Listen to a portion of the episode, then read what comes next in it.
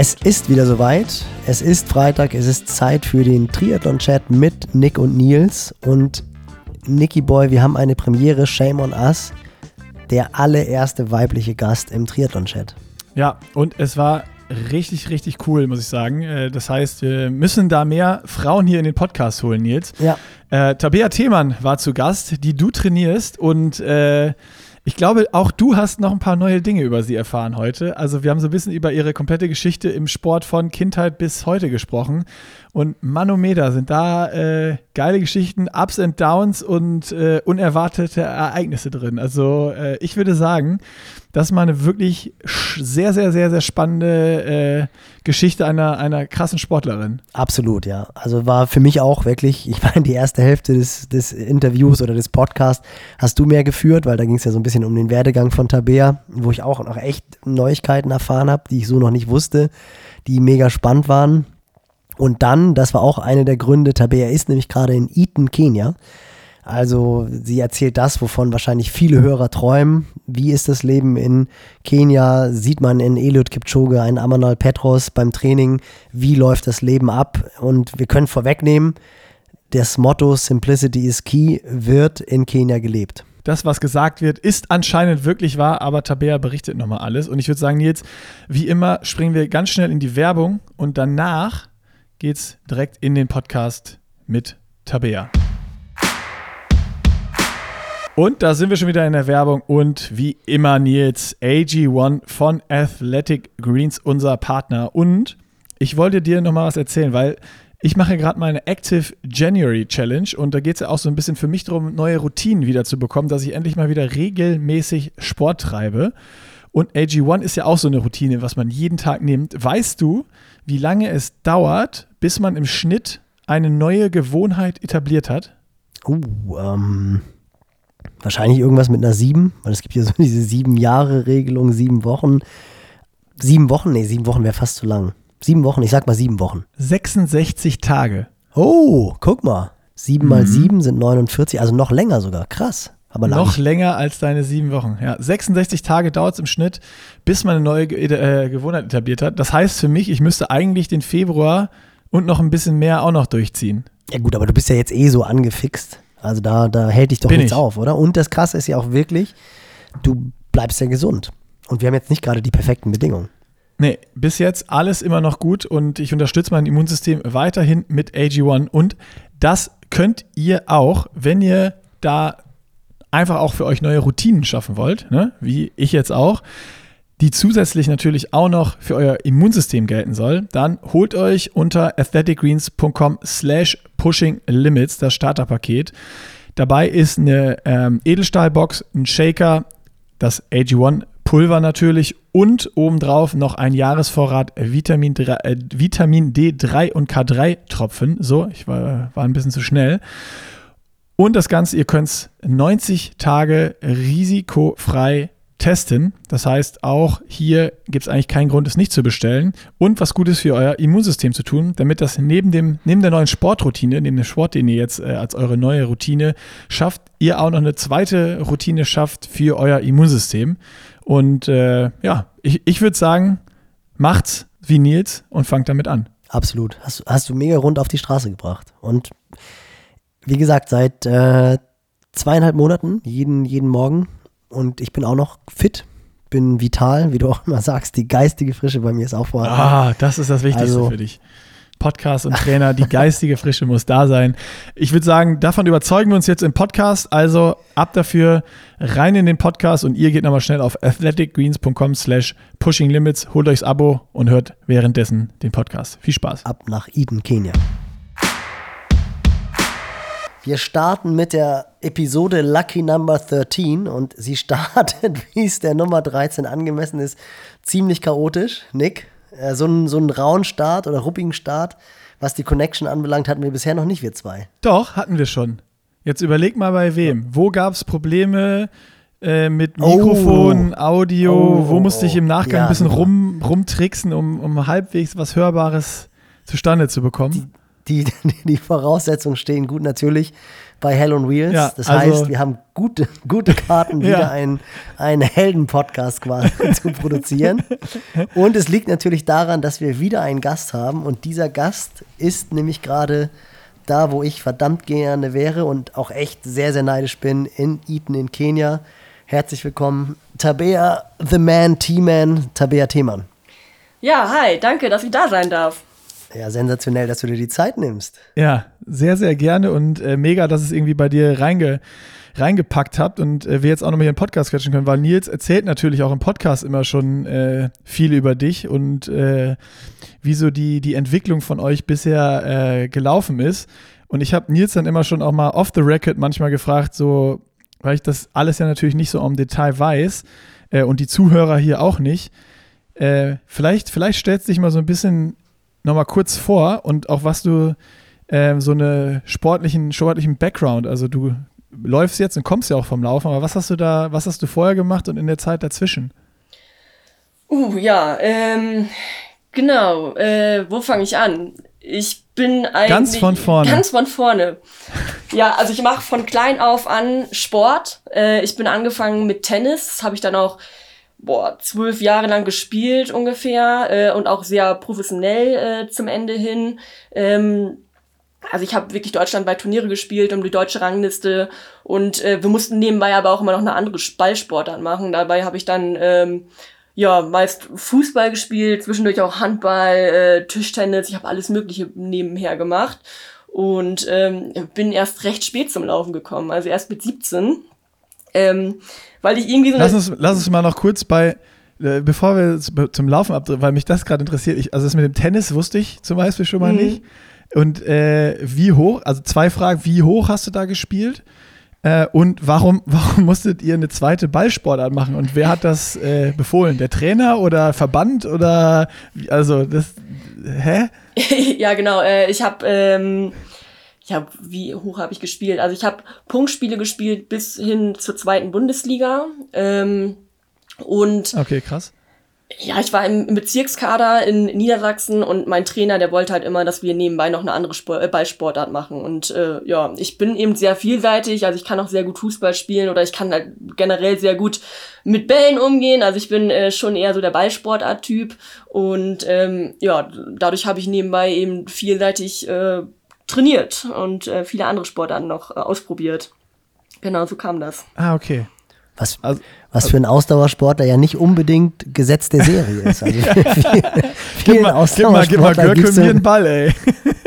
Nee, aber wow, wow, wow, wow, wow, Moment mal, ich habe äh, Landesauswahl Handball gespielt. Und Ah, Thomas, weil wir ihn vor, weil wir ihn vorhin hatten, Thomas Hellriegel war auch badische Landesauswahl Handball. Also, also es ist, Ey, jetzt sie- pinkel mir nicht ans Bein, wollte ich hier gerade sagen. Da- da- das, hier kommen wieder ganz neue Informationen auf den Tisch, die ich noch nie gehört habe in meinem Leben. Also, ja, ich, ich sehe schon, wir müssen mal ein Pushing Limits Ballsportturnier äh, ausloben hier irgendwie. Ja, da brauchen wir aber unbedingt eine Versicherung als Partner, wenn da irgendwelche. Weil das ist ja, in der Regel ist es ja schon eher so, dass Ausdauersportler und Ball, das ist so ein bisschen wie, wie eigentlich Läufer und Wasser. Da kommen wir wahrscheinlich später auch nochmal zu, weil Tabea ja sogar auch schon mal einen Triathlon gemacht hat. Aber ich wollte nicht zwischenhaken, ich wollte einfach nur sagen, dass das auch einiges erklärt, wie Tabea sich jetzt bewegt. Also ich wusste es natürlich vorher, aber diese Vielseitigkeit, das war mir so auch nicht ganz bewusst. Äh, jetzt, also das Witzige ist wirklich, dass ich äh, während dieser ganzen Zeit, wir haben natürlich auch äh, Ausdauer trainiert, also wir waren laufen und wir haben auch immer so einen Cooper-Test gemacht und so. Und eigentlich habe ich Laufen gehasst. Also ich war immer die Beste und ich fand es irgendwie cool, aber eigentlich habe ich Laufen gar nicht gemocht. Ich bin voll gut in irgendwas, aber eigentlich finde ich es richtig langweilig und mich nervt. Okay. Also Laufen war zu deiner Ballsportzeit so das notwendige Übel, obwohl du die Beste warst. ja, ja, eigentlich schon. Ah, okay. Geil. Aber äh, ich finde es mega spannend, dass euer Trainer dann gesagt hat, ihr müsst noch eine andere Ballsportart machen. Ähm, wie alt warst du da? Also ich bin ja angefangen äh, mit sechs und dann ähm, wurde es interessant mit zehn, elf, zwölf und da ähm, habe ich dann auch immer eine zweite Sportart dazu gemacht. Okay, also dann schon noch äh, wirklich in der Jugend so, äh, wo es dann ja wahrscheinlich auch Sinn macht, ein bisschen vielseitiger zu sein, koordinativ und und und und da auch noch mit anderen Ja, genau. Ballsportarten was zusätzlich zu machen. Ja, spannend. Und dann bist du zum Laufen gekommen. Hast dann gesagt, Tennis ist nicht mehr und du hast irgendwie dann doch gemerkt, beim Cooper-Test Nummer 13 hast du auf einmal die Liebe zum Laufen entdeckt. Oder wie kam das dann zustande? Ja, ich hatte echt irgendwann so mit 16, 17 ähm, eine psychische Blockade, würde ich sagen, in der Vorhand. Also ich konnte nicht mehr durchziehen. Also ich hatte irgendwie immer so eine Blockade und konnte nicht mehr frei spielen.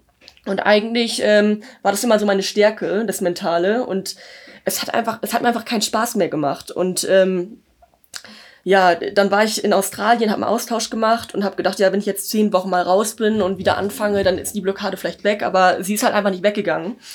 Und dann habe ich gedacht, oh Gott, ähm, ich, ich will irgendwas anderes ausprobieren. Und ähm, ja, dann habe ich an einem 800-Meter-Lauf teilgenommen in einer normalen Turnhalle in Löning in meiner Heimat. Äh, und da hat mich dann mein allererster Trainer angesprochen und mich gefragt, ob ich nicht mal zum Training kommen möchte. Und äh, ja, da bin ich einmal die Woche zum Leichtathletiktraining gegangen und habe aber nebenbei noch weiter Fußball und Tennis gespielt und ich habe auch noch Tennistraining gegeben. Also ich habe noch eine C-Trainer-Lizenz gehabt und habe dann wirklich gleichzeitig Tennis gespielt, Fußball gespielt, äh, Tennistraining gegeben und bin mit, mit Leichtathletik angefangen und habe halt teilweise dann bin Montag, montags, montags zur, zum Lauftraining gegangen, da haben wir dann Intervalle gemacht und danach bin ich noch zum Fußballtraining gegangen. Also meine Mutter hat immer gesagt, mit, mit dem Ratschlag ins Bett und mit dem Ratschlag wieder raus. Ähm, ja, und nebenbei habe ich dann irgendwie noch mein Abitur gemacht. Ähm, und äh, ich, ich habe halt, wie, wie gesagt, dann. Das war dann aber wirklich nebenbei, das Abitur. Ja, das war, das war nebenbei. ja, also ich habe halt wirklich einmal die Woche dann so 10 mal 200 Meter äh, gemacht und ähm, bin dann das erste Mal zwei Monate später in einer richtigen Leichtathletikhalle in Dortmund gestartet und direkt irgendwie 2,24 gelaufen auf 800 Meter. Und ähm, dann nochmal zwei Monate später Krass. das erste Mal draußen auf einer richtigen 400 Meter Bahn 800 Meter gelaufen. Und da bin ich dann halt im Alleingang eine 2,17 gelaufen. Und irgendwie so ein, ein Zehntel an der Norm für die deutschen Jugendmeisterschaften vorbei. Und dann äh, bin ich zwei Wochen später in Zeven gelaufen, da ist immer ein Fink-Sportfest und äh, da bin ich am ersten Tag dann die 1500 Meter gelaufen und ich bin dann direkt die Norm für die deutschen Jugendmeisterschaften gelaufen.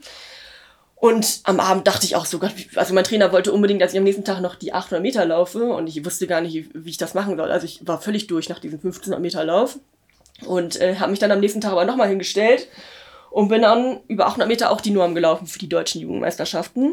Und äh, ja, dann bin ich da gestartet äh, und bin kläglich im Vorlauf gescheitert und dann war ich natürlich angefixt. Also ich bin halt so, wenn ich irgendwas nicht kann, dann mache ich das so lange, bis ich darin gut bin.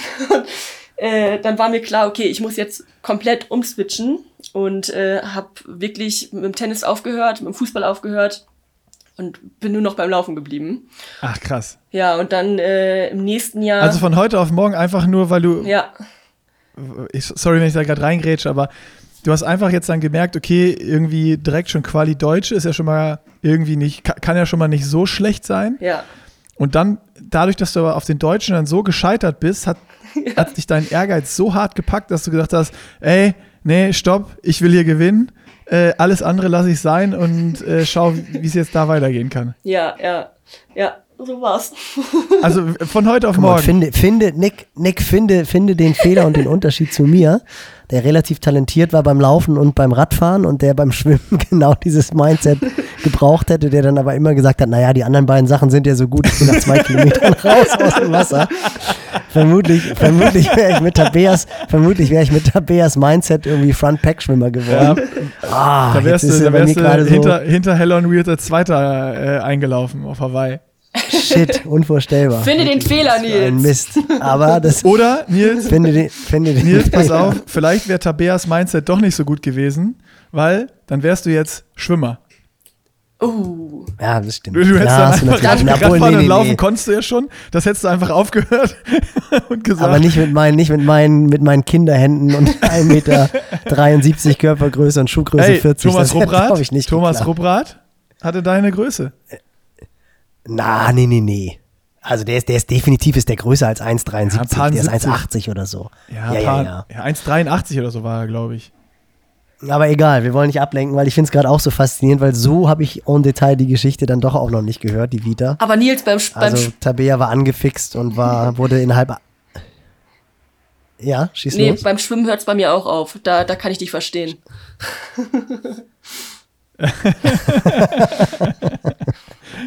Dann kann man nicht so gut quatschen. Das ist das Problem, dass Tabea genauso gerne quasselt wie ich. Also, lass uns mal kurz zurück. Ich, äh, du hast wirklich dann jetzt von einem Tag auf den anderen aufgehört mit den anderen. Das war für dich sofort irgendwie klar oder war das dann doch nochmal ein Prozess, der sich ein paar Wochen hingezogen hat oder du ein paar Überlegungen hattest oder war an dem Tag klar, wo du kläglich gescheitert bist auf den Junioren-DM, dass du gesagt hast, ey, alles andere x ich raus und äh, Vollgas laufen wir jetzt? Ja, also so genau weiß ich das jetzt auch nicht mehr, ob das von einem Tag auf den anderen war, aber es war schon ähm, Okay. recht zügig, also innerhalb von wenigen Wochen, dass ich dann komplett umgestellt habe. faszinierend. Erstmal, dann äh, ist quasi jetzt, bist du jetzt die Ex-Fußballerin und die Ex-Tennisspielerin und die Neuläuferin. Und wie ging dann der Weg weiter? Weil ich meine, wenn du direkt schon bei deinem ersten Laufwettkampf irgendwie oder beim zweiten dann die, die Quali geholt hast für Junioren-DM, bist du dann direkt in irgendwelche Kader gekommen, irgendwelche Fördergruppen oder wie, wie ging dann der Weg weiter? Ja, also ich bin dann, das war ja dann im Spätsommer und dann ähm, habe ich einen ganz normalen Aufbau gemacht im Herbst mit meinem ersten Trainer, Gustav Müller. Und ähm, im nächsten Jahr wollte ich dann natürlich, äh, mein voriges Ziel war, ich wollte in den Endlauf. Also ich bin ja im Vorlauf ausgeschieden und im nächsten Jahr wollte ich in den Endlauf. Und ähm, das habe ich dann auch geschafft. Also ich bin, glaube ich, Sechste geworden dann bei der U20 ähm, DM. Und äh, eine Woche später waren dann aber noch U23 deutsche Meisterschaften in Regensburg. Und da bin ich auch gelaufen. Und da hatte ich das Ziel, ich wollte, glaube ich, ähm, eine zwei, unter 2.11 laufen, weil ich damit in den Landeskader gekommen wäre. Und dann bin ich da gelaufen und ich bin halt einfach eine 208 gelaufen und war damit im Bundeskader. Also das war, das war so krass. Also innerhalb, innerhalb von 18 Monaten, also ich bin da wirklich irgendwann im Januar in dieser Turnhalle 180 oder 160 Meter Runde, 800 Meter gelaufen. Und 18 Monate später war ich dann auf einmal im Bundeskader. Das war also völlig absurd. ja, und dann Wahnsinn. war ich natürlich wieder angefixt. ja, und dann äh, war es dann so, dass ich ähm, wirklich aufgrund des Sports auch nach Hannover gegangen bin. Und aufgrund des Bund Bundeskaderstatus konnte ich dann auch in die äh, Sportfördergruppe der Polizei. Also ich habe dann bei der Polizei angefangen zu studieren in Niedersachsen und bin dann nach dem Abi nach Hannover und habe mich da dann der Trainingsgruppe äh, des Landestrainers angeschlossen und äh, bin da dann weitergelaufen. Kurz mal auf den Schleudersitz. Kurz mal auf den Schleudersitz und innerhalb von anderthalb Jahren rein in die Nationalmannschaft. Vor allem, was ich mir gerade vorstelle, für diejenigen von euch Zuhörern, die Tabea nicht vor Augen haben, was wahrscheinlich relativ vielen so gehen wird. Tabea ist halt schon relativ groß. Wie groß bist du, Tabea? 1,84, glaube ich, oder? nee, 1,79. Nicht ganz 1,80. Eins echt? Ja, Guck ja. mal, das, da, siehst du, wie, da siehst du, wie klein ich bin, aber äh, die Beine sind auf jeden Fall so lang, Alles als wärst du 1,70 ist 1,84. groß. Nee, aber ich meine, es ist ja trotzdem für, für eine Läuferin, also das ist ja auch so, wir kommen ja nachher dazu, Deutsche Meisterschaften, Finale jetzt. Du bist ja schon auffällig groß im Läuferfeld, das muss man ja schon sagen. Und wenn ich mir jetzt vorstelle, wie du diese 800 Meter in einer, auf einer 160 Meter Runde, ich meine, die Kurven, Kurvenlage ist ja bei deinen Beinen jetzt auch nicht ganz so einfach. Weil eigentlich, wenn man jetzt Staffeln besetzt, versucht man ja in, in der Kurven, in den Kurven eher kleinere Läufer einzusetzen, weil die ja besser rumkommen. Also das muss ja schon auch so ein bisschen wie so eine Giraffe, die gerade frisch geboren wurde oder ein Fohlen, was gerade frisch geboren wurde, aussehen. Also schon sensationell, dass es dann so schnell ging und ja. ich glaube, da kommen die ist ja. Ballsportarten äh, äh, ins Spiel, Nils. Weißt du? Fußball, schnelle Ja, Richtungswechsel und so. Wahrscheinlich ist es Ja, dann da gar nicht, wie du es dir vorstellst, sondern wahrscheinlich ist die 160 Meter Stadionrunde immer noch die Spezialität. Absolut. Ich habe auch immer rechts außen gespielt, da durfte ich auch mal viel laufen. Ah, schau mal. sehr gut. Da sehen wir es. Also, wenn ihr euch nicht sicher seid, ob Fußball oder Läufer, rechts außen. Das ist, die, das ist die Position, die ihr besetzen solltet. Das sind die Voraussetzungen. Ja. Okay, also komplett abgefahren die äh, Entwicklung. Also vor allen Dingen von äh, irgendwie Ballsport über dann angefixt und, und äh, ja, jetzt scheitern auf sehr, sehr hohem Niveau, aber dass das dann so motivierend ist, dass du dann äh, sagst, jetzt laufen Vollgas und dann auch Ziel Landeskader, das direkt aber in Bundeskader schaffst. Sportförderung äh, hört sich jetzt erstmal nach einem Traum an. Ähm, wie ging es dann weiter? Äh, ja, ich bin dann ja 2011 nach Hannover gezogen und ähm, also für mich war das ja auch eine komplett neue Welt. Also ich, die ersten zwei Wochen, die ich da trainiert habe, da konnte ich mich dann irgendwann gar nicht mehr bewegen. Ich war das ja auch gar nicht so richtig gewohnt. Ich bin ja auch gar nicht so viel gelaufen ähm, und ich, ja, ich habe mich wirklich irgendwann, ich weiß noch, ich saß mit meinem Trainingskollegen in der Küche und dachte so, ey, wie, ich weiß, ich kann nicht mehr, wie soll ich das schaffen, ne? naja, dann, äh, aber irgendwie hat man sich dann auch daran gewöhnt und ich habe dann echt ein recht cooles Leben geführt. Also ich bin dann irgendwie von einem Trainingslager ins nächste und ähm, ja, man hat sich dann halt komplett auf den äh, Sommer fokussiert, wo ja die Wettkämpfe stattfanden und ähm, habe halt so ein bisschen so ein kleines Profileben geführt, ähm, weil das Studium eben auch dahingehend ausgerichtet war. Und äh, ja, das lief dann so vier, fünf Jahre ungefähr. Ähm, aber der, der, der richtige Durchbruch, der kam nie so richtig. Also ich war mal äh, zweite über 800 Meter bei den deutschen U23-Meisterschaften. Ich war auch mal vierte in der Halle über 500 Meter. Da bin ich noch gegen Coco, Coco Klosterhalsen gelaufen. Äh, und mhm. vierte im Cross. Und ich habe es auch mal zur Cross-EM geschafft. Aber so der richtige Durchbruch kam einfach nicht. Und ähm, ja, 2015 hatte ich dann auch ein paar Probleme mit meinem, mit meinem Trainer da und habe dann gedacht, okay, ich muss jetzt irgendwas ändern und ähm, bin nach Hamburg gezogen. Da habe ich mich dann der Trainingsgruppe von Beate Konrad angeschlossen, mit Jana Sussmann, die ist vielleicht ein, ja, ein Begriff, die war ja auch international sehr viel unterwegs über die Hindernisse. Und ähm, Olympioniken auch, oder? Äh, ja, sie hatte die Norm, aber sie ist als Vierte nicht mitgenommen worden. Aber um, sie, ah, sie, sie, war auf jeden Fall bei der EM und bei der WM. Genau, in der Trainingsgruppe war ich dann. Und ähm, ja, dann habe ich einen kompletten Neustart gewagt in Hamburg und ähm, bin eigentlich auch völlig blauäugig hierher gezogen oder also nach Hamburg gezogen und war total begeistert von der Stadt, weil ich die eigentlich nur so äh, von meinem Tennisleben kannte, vom Roten Baum und von den Punktspielen, aber von der Stadt habe ich irgendwie nie so wirklich was gesehen. Und äh, ja, dann ist aber 2016 mein Vater verstorben und ähm, dann habe ich 2017 Borreliose gehabt und ähm, irgendwie hat mein Körper einfach nicht mehr so richtig mitgespielt. Also der hat einfach, der wollte irgendwie nicht mehr. Also ich habe äh, äh, bin teilweise die Treppen hoch in den fünften Stock und musste zwischendurch gehen und pausieren, weil einfach irgendwie äh. nichts mehr ging. Und äh, ich habe mal zwei Monate trainiert, dann habe ich wieder drei Monate Pause gemacht bin von einem Arzt zum nächsten gerannt, hatte mehrere Antibiotika habe ich genommen und ach, irgendwie steckte dann der Wurm dran und es wollte nicht mehr so richtig. Und ich war auch wirklich schon kurz davor, irgendwie aufzugeben. Ähm, und habe das ja alles nur so ein bisschen mhm.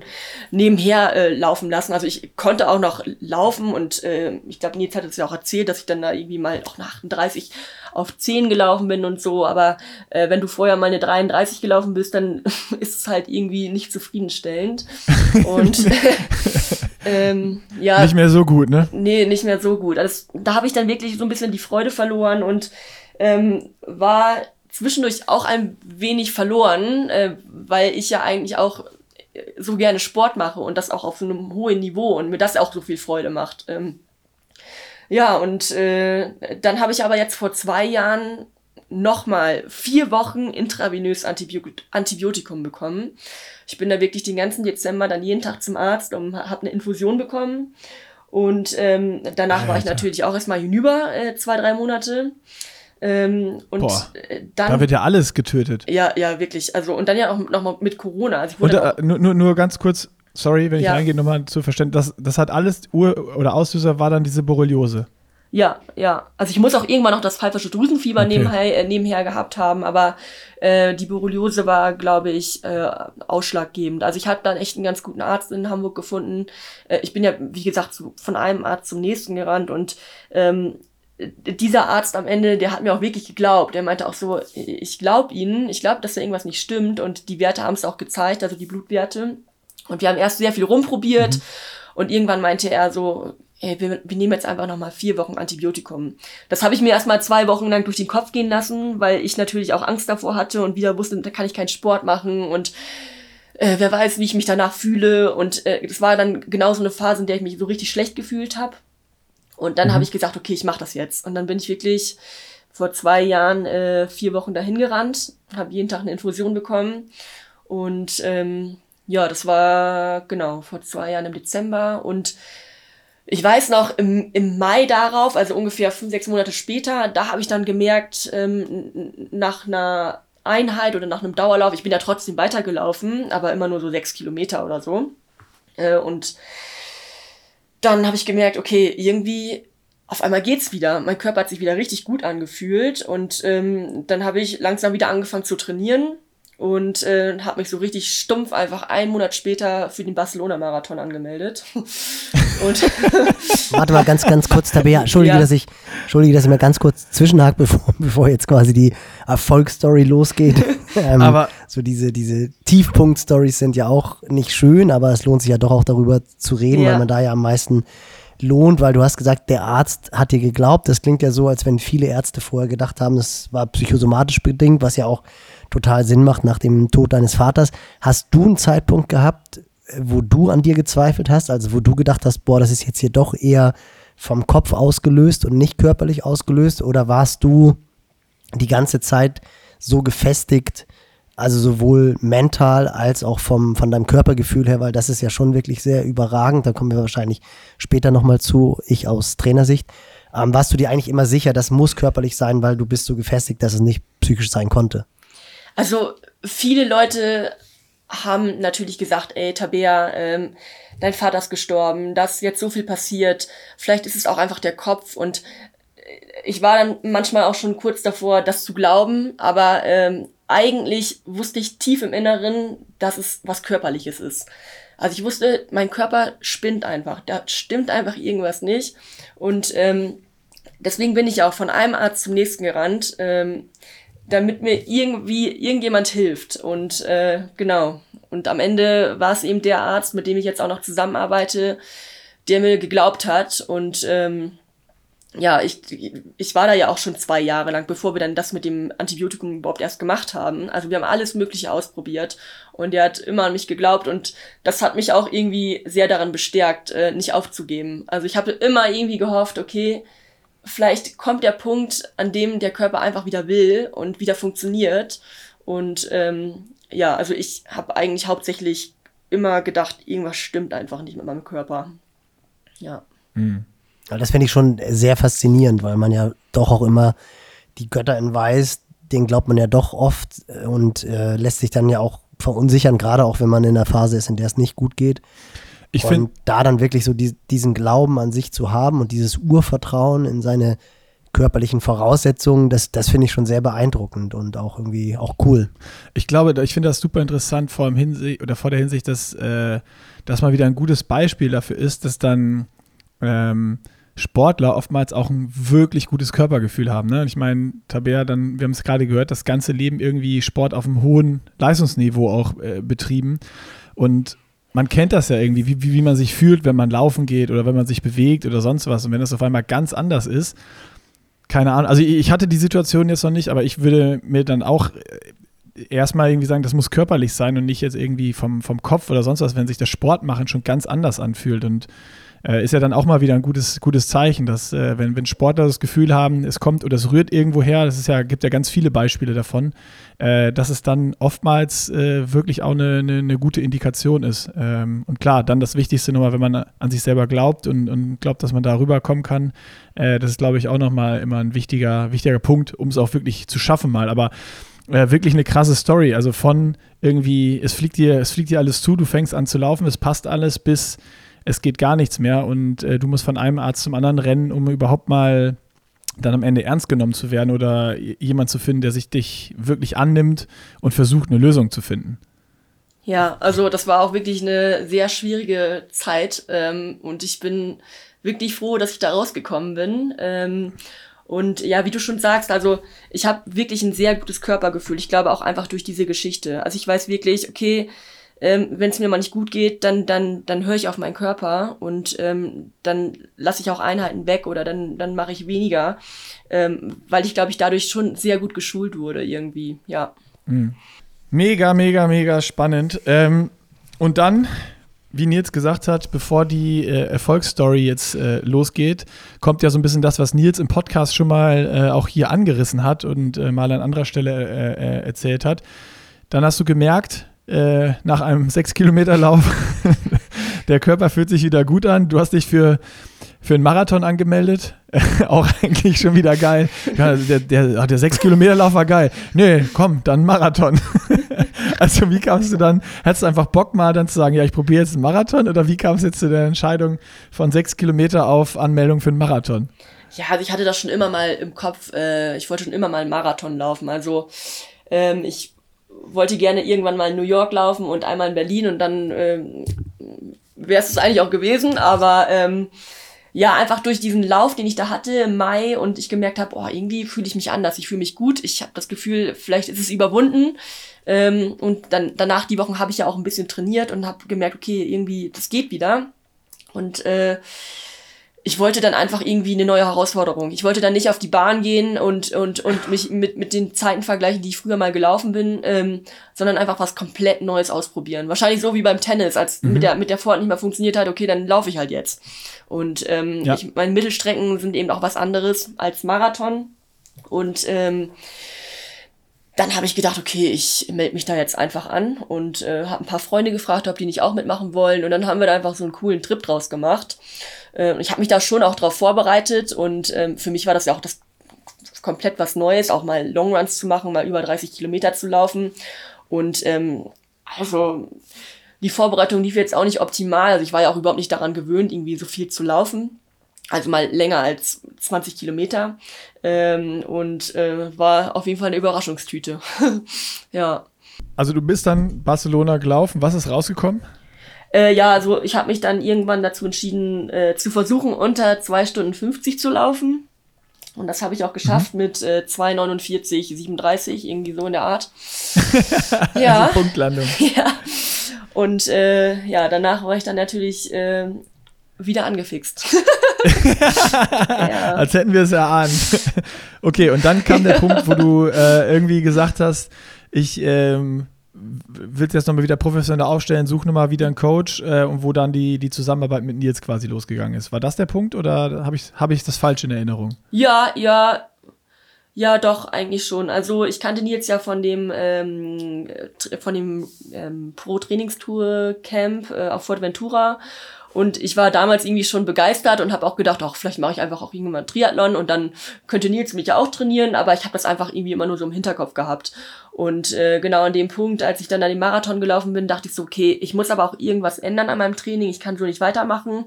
Ich brauche, ähm, ich möchte irgendwie was Professionelleres. Und dann habe ich äh, Nils eine, eine Mail geschrieben und äh, naja, ich hatte ja auch vorher schon gehört, dass man auch nicht direkt eine Antwort bekommt äh, und habe auch gar nicht erst damit gerechnet. Herrlich, das, das Detail liebe ich. Hier, hier wird jemand verlegen gerade. ja, schade, dass das Video aus ist, sonst sitzt jetzt ein ganz roter Nils. Ne, aber auf jeden Fall habe ich dann innerhalb von einer halben Stunde eine Rückmeldung gehabt. Ja, lass doch mal treffen, äh, lass mal ja. drüber quatschen und ja, dann haben wir uns äh, im Dezember oder Ende, Ende November, äh, der Marathon war Anfang November und Ende November oder Anfang Dezember zusammengesetzt und mhm. äh, gedacht, okay, dann probieren wir das mal. Und äh, ja, jetzt trainiere ich seit, seit 14 Monaten bei, bei Nils. Bei dir, Nils? Oder doch, doch. Ja, was ganz interessant ist noch, weil du das ja so nebenbei erzählt hast, wie wir uns kennengelernt haben das war wirklich, wir haben, äh, ich mache ja auch Laufcamps für die, für Pro-Training-Tours. Damals war es noch für die Runners World. Und da ist Tabea als Guide mitgekommen. Und das lief über die Katharina Nüser und Patrick Schnettger. Patrick war auch ein recht guter oder talentierter Triathlet, der auch unheimliches Lauftalent hat. Der ist dann mal so eben nebenbei eine 32 über 10 gerannt. Und wir haben eigentlich immer so Pläne geschmiedet, wenn Paddy dann mal einen Marathon läuft, dass er dann in Hamburg rennt und unter 2,30 läuft. Er hat auch ein bisschen für Hannes Hawaii gearbeitet. Und die beiden haben eigentlich Tabea mitgebracht. Und das war so die Zeit, glaube ich, dann, wo du auch wirklich auch noch am struggeln warst. Also ja, klar, absolut am struggeln warst. Und was ich ganz faszinierend fand, war, dass du trotzdem so gut gelaunt warst. Also ich wusste das ja nicht, dass, also ich wusste natürlich, dass Tabea eine super talentierte Läuferin ist. Wie talentiert war mir da nicht bewusst, aber hatte einfach nur mitbekommen, ja, irgendwie läuft es beim Laufen gerade nicht war aber total fasziniert, dass du halt einfach so ein bisschen durchgeknallte Nudel immer positiv warst und einfach gut gelaunt und auch positiv auf die Leute rangegangen ist, was ja schon recht bemerkenswert ist, wenn man weiß, dass das eigentlich eine Phase war, wo es dir überhaupt nicht gut ging. Ja, also ich bin da im Nachhinein auch echt noch äh, sehr beeindruckt.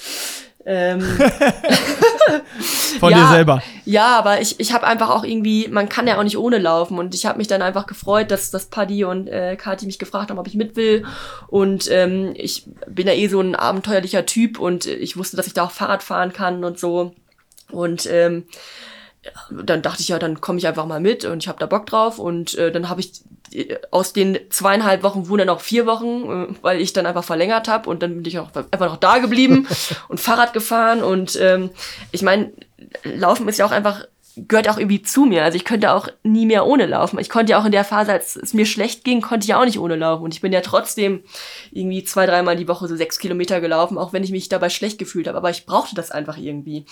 Und genauso war das wahrscheinlich mit dem Camp. Mhm. Also da bin ich halt einfach mitgekommen. ja.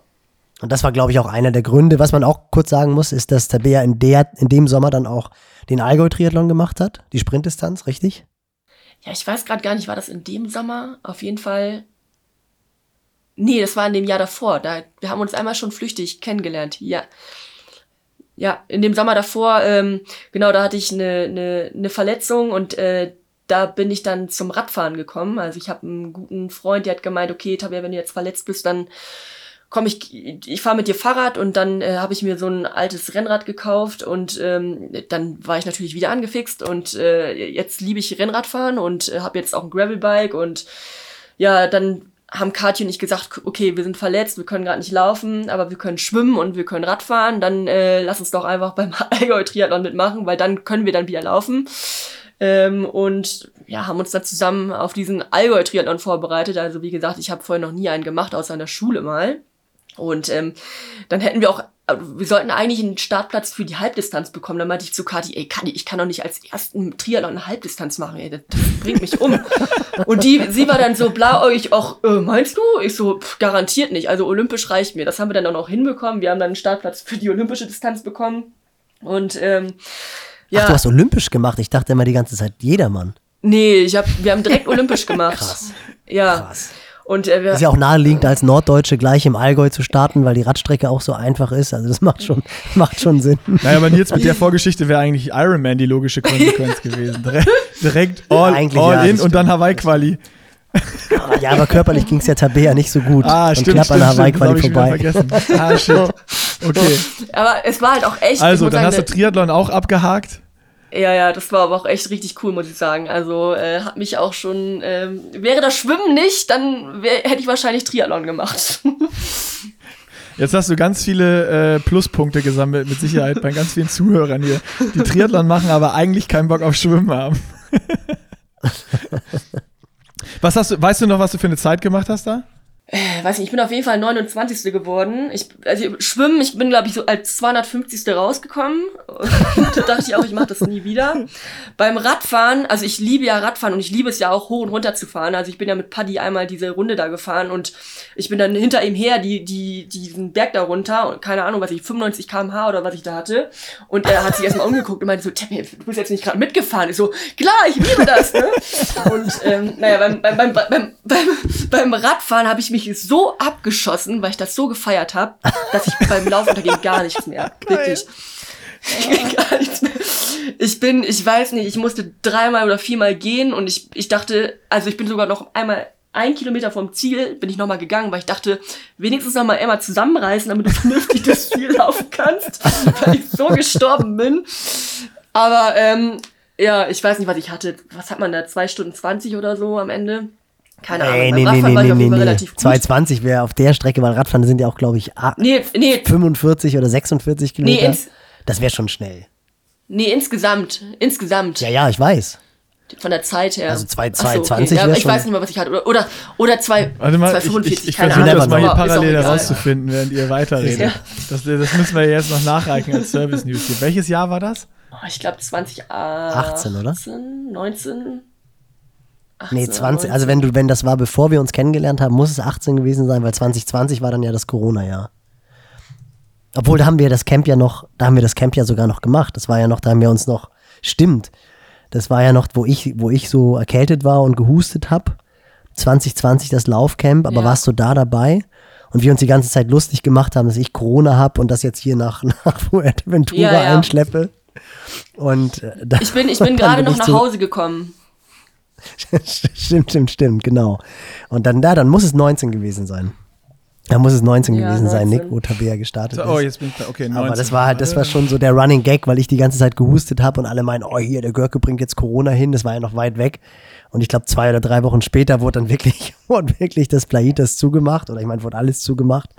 Und die letzte Schicht, das war wirklich dramatisch. Die durften dann ja nicht mal mehr, die durften dann ja nicht mal mehr die Viviendas verlassen und haben sich dann irgendwie immer eine Rolle geteilt die oben stand, weil du wirklich, das war in Spanien, war es wirklich krass. Die, die durften halt einfach nicht mehr raus. Das war auch nochmal krasser als bei uns. Also schon heftig, wenn man überlegt, dass es jetzt, jetzt gerade mal drei Jahre her ist. Aber ja, interessant, spannend. Und dann, Nick, willst du einhaken oder soll ich jetzt mal weitermachen, weil du gerade am Nee, mach weiter. Ich bin, ich bin gerade am äh, Suchen. Ich habe jetzt die Ergebnisliste 2019 gefunden. Und, äh, genau, olympische Distanz. Ich bin auf jeden 29. Fall. oder so geworden. Okay. Aber Tabea kam dann, also das ging dann halt wirklich los, dass Tabea mich gefragt hatte und äh, wir uns dann zusammengesetzt haben, überlegt haben, hätte ich da Lust zu? Und was mich halt vor allem gecasht hat, war einmal eigentlich von Beginn an so diese, diese Art, dieses, dieses Positive und auch, man merkt ja auch, wenn jemand für eine Sache brennt, dass das halt einfach diese 2,49 in Barcelona, was ja jetzt schon eine gute Zeit ist, also definitiv. Und auch, du bist ja auch nicht viel gelaufen. Ich meine, was haben wir geguckt?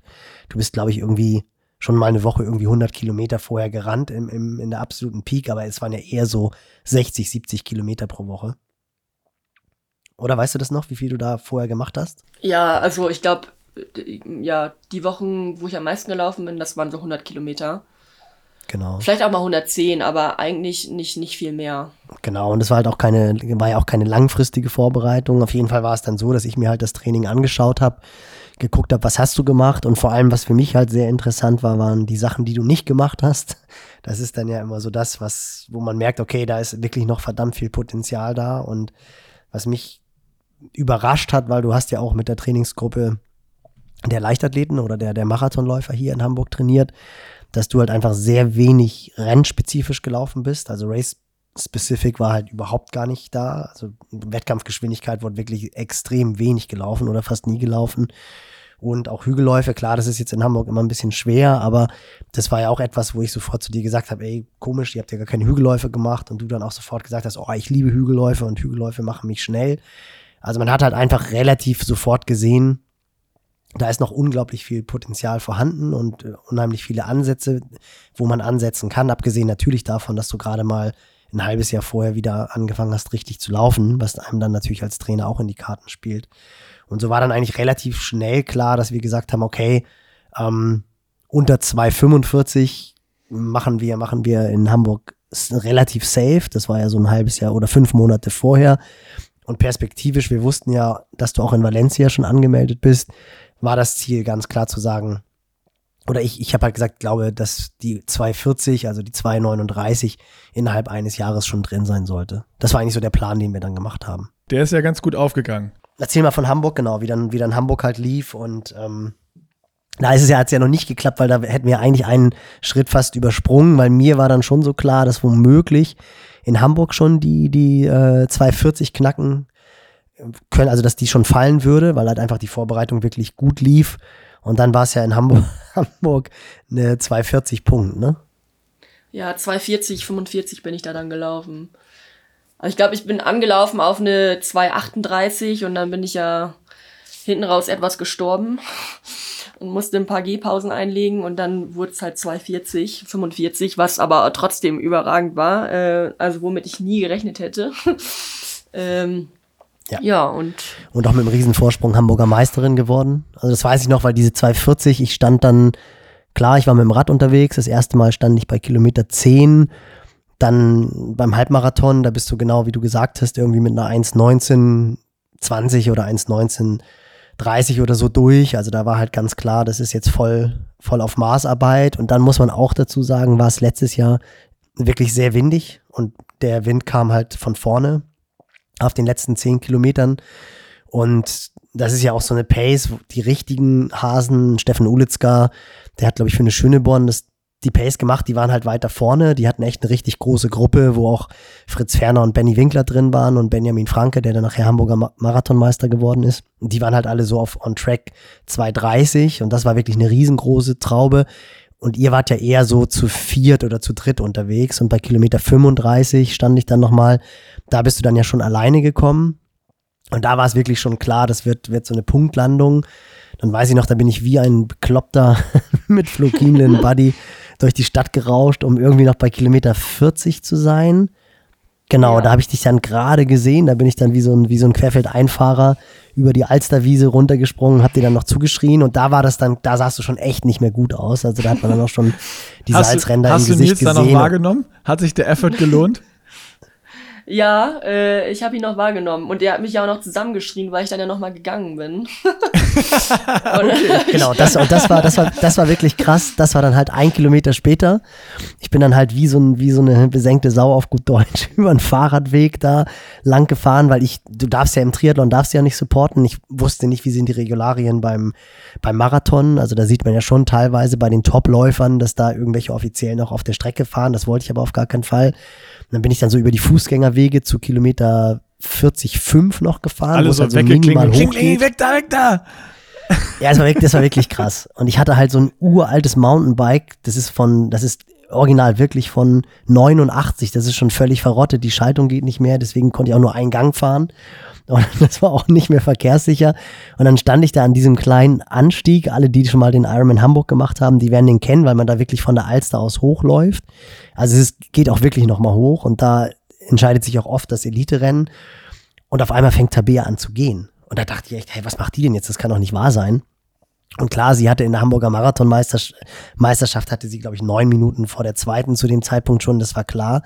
Aber ich habe halt gedacht, ey, wenn du jetzt zwei Kilometer vorher gehen musst, das ist verdammt kein gutes Zeichen. Und da wurde ich dann doch, doch auch nochmal ein bisschen energischer und ein bisschen lauter, was aber so meine eigene Unsicherheit und, und Entsetzen war. Und im Nachhinein haben wir dann halt festgestellt, also auch da nochmal muss ich nochmal einhaken, du bist dann ja unfassbar schnelle zwei Kilometer gerannt. Also du hast ja nochmal richtig den Hebel umgelegt. Das war ja dann irgendwie, das ist dir ja auch aufgefallen, dass du da ja schneller gerannt bist als die, als die regionalen Männer was bist du die letzten zwei Kilometer, bist du dann ja irgendwie in sieben Minuten gerannt oder so. Also in 330er Pace oder 340er Ja, wer Pace dich auch mal. schon mal erlebt hat am Streckenrand, Nils, da hast du auch Schiss irgendwann. Dann nimmst du die Beine in die Hand, wenn der kleine HB-Männchen am Rand rumspringt und, und wütet. ja, schon was. Ja, auf jeden Fall, was, was halt ein ganz gutes Learning war danach, dass, dass wir halt wirklich festgestellt haben, dass Tabea halt einfach A zu wenig getrunken hat und auch B zu wenig Natrium zugeführt hat. Also das war eigentlich so das, das Hauptlearning und das hat halt auch dafür gesorgt, dass Tabea halt einfach zwei Gehpausen machen musste. Wann war die erste? Die war so bei Kilometer 36, glaube ich, oder? Ja, kurz vorm Eppendorfer Baum. Ja, genau. Kilometer ja. 33 und, und dann halt nochmal bei Kilometer 40. Und das war eigentlich so der allererste Ansatz, wo wir gesagt haben, okay, da müssen wir jetzt in der Vorbereitung auf den zweiten Marathon wirklich drauf achten, dass halt die Ernährung on point ist und das ist halt auch so etwas, wo ich total überrascht war, dass ähm, Tabea da vorher nicht drüber nachgedacht hat, das zu machen, weil das für mich natürlich ganz klar war, so ein Topläufer, Topläuferin, die weiß, was man, was man zu machen hat. So und äh, das war auch ein Fehler meinerseits, dass ich da nicht nachgehakt habe und da nicht auf, ja, auf die Unwissenheit eingestellt war letztendlich. Denn es war wirklich, du warst dann auch relativ überrascht, als ich gesagt habe, ja, haben wir jetzt eigentlich, hast du genug Salz zugeführt? Und du hast gesagt, hm, nee, habe ich mir gar keine Gedanken drüber gemacht, weil wir natürlich vorher auch schon in den langen Läufen die Carb-Aufnahme trainiert haben, aber halt nicht in letzter Konsequenz. Also das war dann eigentlich so das Hauptlearning, was wir vor dem zweiten Marathon anders machen wollten. Ja, so ist es manchmal, ne? Dass, äh, wenn man bei 1500 Meter schnell läuft, da ist es egal, was man zu sich nimmt. Wichtig ist äh, nur nicht zu viel vorher. Da, da, brauchst du halt währenddessen nichts und Marathon ist dann doch, ja. ein, doch ein, anderes Game. Äh, aber nächster Marathon war dann Valencia und wenn äh, meine Aufzeichnungen hier nicht ganz falsch waren, hast du da nochmal äh, fast sieben Minuten von den 240 runtergenommen und bist eine 233 irgendwas gerannt. Ja, eigentlich völlig absurd. Ich kann das immer noch nicht glauben. also war das eigentlich das, das gleiche echt? Training, nur jetzt hast du mehr Carbs und Natrium genommen und du, musst, du konntest die Gehpausen weglassen.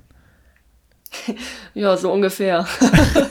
nein, also, nee, nee, nee, nee, nee, nein, nein, nein, nein, nein, nein. Nee, also, also das also Geheimnis ist einfach ein bisschen Natrium nehmen, Leute.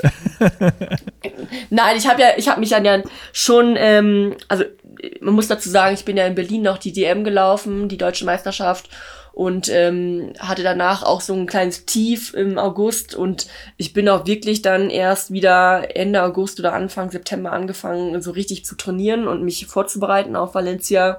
Bin dann ja aber dann vier Wochen ähm, oder fast viereinhalb Wochen ähm, in die Höhe geflogen, nach Flagstaff, Arizona. Ähm, und konnte da natürlich dann auch entsprechend mehr und besser trainieren. Ähm, und ja, aber ich würde sagen, vom, vom Umfang her ich bin ja auch trotzdem nicht unbedingt viel gelaufen. Also wir haben ja den Schnitt auch nochmal ausgerechnet im Nachhinein. Und ähm, ja, da ist auf jeden Fall noch Potenzial. Wie viele Kilometer waren das, der Schnitt? 85. Ähm, also es war ja, wirklich über das ganze Jahr gerechnet. Als wir angefangen haben, bis, bis zum Valencia-Marathon waren das dann 85 Kilometer im Schnitt. Also so ein guter, so ein guter Triathletenschnitt, was das Laufen angeht, oh, ohne Schwimmen und, und Radfahren. Ja, genau, genau. Aber was, was halt, was halt anders war, ist, dass natürlich Tabea einmal den, die ähm, Sommervor-, also die Wintervorbereitung in den Beinen hatte. Also es sind halt einfach, die Kilometer haben sich halt angehäuft über das ganze Jahr verteilt. Und der Hauptunterschied war tatsächlich, dass wir vor dem Hamburg-Marathon, der Halbmarathon, der hatte kein gutes Timing. Ging aber halt nicht anders. Ich glaube, das war, waren das zwei Wochen vorher, Tabea, der Hannover Halbmarathon? Nee, drei, drei Wochen. Oder waren das drei Wochen vorher? Ja. Drei Wochen. Der war auf jeden Fall sehr dicht. Aber klar, im April hast du halt nicht so viele Möglichkeiten, Halbmarathons zu rennen. Und wir wollten halt schon nochmal gucken, was geht. Und ich persönlich bin ja eher ein großer Fan davon, das so fünf Wochen vorher zu machen, dass du danach halt auch nochmal so ein bisschen die Rückschlüsse, die du im Halbmarathon machst, ähnlich wie beim Ironman mit der Halbdistanz auch nochmal fürs Training nutzen kannst. Und das hat mit der Vorbereitung in Flagstaff, wo wir aber auch jetzt nicht so Monster trainiert haben. Also wir haben schon in Flagstaff Umfang gemacht, aber es war ganz anders aufgebaut als jetzt das Camp in, in Kenia, wo wir ja gleich zu kommen. Ähm, aber wir haben halt, also in, in Flagstaff relativ umfangreich trainiert. Also sprich, wir sind so 110, 120 Kilometer pro Woche gelaufen und hatten dann, das hat den großen Unterschied gemacht, dann bist du den Halbmarathon ja auch in Valencia gelaufen und der war exakt fünf Wochen vor dem Marathon, glaube ich, oder? Ja, ja. Oder das war, sechs, das war sechs ziemlich Wochen. perfekt. Ja. Genau, und der war interessanterweise, war der langsamer als der Halbmarathon in Hannover, wurde aber mit einer ganz, ganz anderen Vorbereitung gelaufen, also wo wir wirklich aus dem Umfang rausgekommen sind. Und dann haben wir halt das Riesenglück gehabt vor Valencia, dass wir halt fünf Wochen einfach perfekt trainieren konnten. Das waren dann wirklich marathonspezifische Wochen, für Tabea angemessenen Umfang. Also da sind wir schon so jede Woche 100 bis 110 Kilometer gelaufen, aber haben halt vor allem diese langen, zielgerichteten Läufe gemacht, wo halt Tabea sehr, sehr viel Race Pace gelaufen ist und Läufe gemacht hat bis zu 34 Kilometern zwei Wochen vorher. Also da sind wir auch länger gelaufen als vor Hamburg, weil einfach die Wintervorbereitung schon drin war und haben sehr viel rennspezifische Läufe gemacht und haben da dann halt gemerkt, oder da habe ich dann gemerkt, dass Tabea nicht nur eine 2,39 rennen kann, sondern dass ich so zwei Wochen vorher, weiß ich noch, da habe ich dann Tabea ich mir auf Trainingspeaks aufgeschlagen und das war halt so ein 34 Kilometer Lauf und da habe ich halt gesehen, ey, die kann, die kann 340er Schnitt, 339er Schnitt pro Kilometer durchlaufen und das würde halt auf eine 234 hinauslaufen. Und da weiß ich noch, da habe ich Tabea dann eine WhatsApp geschrieben oder ich glaube einen Comment in Training Peaks, habe gesagt, Tabea, wir gehen in, wir gehen in Valencia, knacken wir die 235. Und das hat dann noch so ein bisschen, da warst du, glaube ich, nicht ganz so begeistert. Oder hattest so ein bisschen Angst vor der, vor der eigenen Courage, weil da haben wir uns dann noch vor Abflug, haben wir uns noch im Kaffee getroffen und da hast du mich dann schon noch so ein bisschen ungläubig angeguckt, dass das wirklich aufgehen kann. Aber ja, hat, äh, hat funktioniert. Aber du warst, du warst schon so ganz überzeugt, warst du nicht, oder? Ja, also ich, insgeheim habe ich schon irgendwie gedacht, krass, ich bin echt gut drauf. Ich glaube, das kann funktionieren, aber ich war trotzdem noch total unsicher. Also ich habe da schon irgendwie auch noch deinen Stupser gebraucht, damit ich das dann auch wirklich mache und, und äh, dass sich auch in meinen Gedanken festigt, dass ich eine 340 laufen kann im Schnitt. Aber ja, ich hatte auf jeden Fall schon einen riesen Respekt davor, muss ich sagen.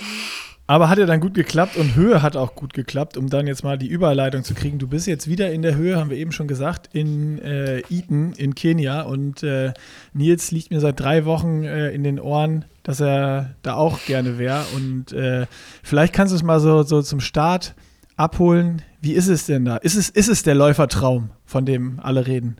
Ja, also das ist schon wirklich eine, äh, eine krasse Läufer-Community hier. Also ähm, die Stadt ist wirklich gefühlt rund um die Uhr irgendwie in Bewegung. An jeder Ecke, um, um jede Uhrzeit trifft man hier irgendwelche Läufer. Ähm, und es sind einfach alle irgendwie Lauffans äh, und ähm, ja, es ist einfach total einfach hier. Also man, man hat irgendwie keine, keine große Ablenkung. Ähm, man, man ist hier einfach, um zu trainieren.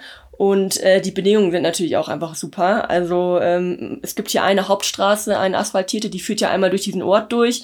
Und äh, links und rechts davon abgehend sind eben diese roten, steinigen Sandwege. Und ähm, die sind auch, ja, es ist einfach ein Paradies. Also man läuft hier hoch und runter, man hat keine flachen äh, Strecken und, und ja, es gibt einfach irgendwie nichts anderes. Man läuft hier einfach. Und du bist ja jetzt, du bist ja jetzt im Hotel, also ihr habt ja auch nochmal gewechselt, das ist ja irgendwie auch ganz abenteuerlich. Du bist dann ja mit der, welche Trainingsgruppe von, erzähl mal, wie das, wie das zustande kam, weil das ist ja auch irgendwie komplett neu. Dann schreibt man halt irgendwelchen, ja, Hendrik Pfeiffers so, dieser Welt, die man eigentlich gar nicht kennt und die einem dann halt irgendwelche Tipps geben. Also das hat mich halt auch sehr beeindruckt, wie die Läufer-Community, also wirklich im High-Performance-Bereich, ich meine, da ist ja auch unglaublich viel passiert in den letzten Jahren in Deutschland, was, in, was die Marathonspitze sowohl bei den Frauen als auch bei den Männern anbelangt. Aber so diese, diese Community, das ist schon cool. Ich meine, die haben ja auch alle irgendwie geholfen, in welches Hotel du gehen sollst. Und das war ja auch schon ein bisschen abenteuerlich.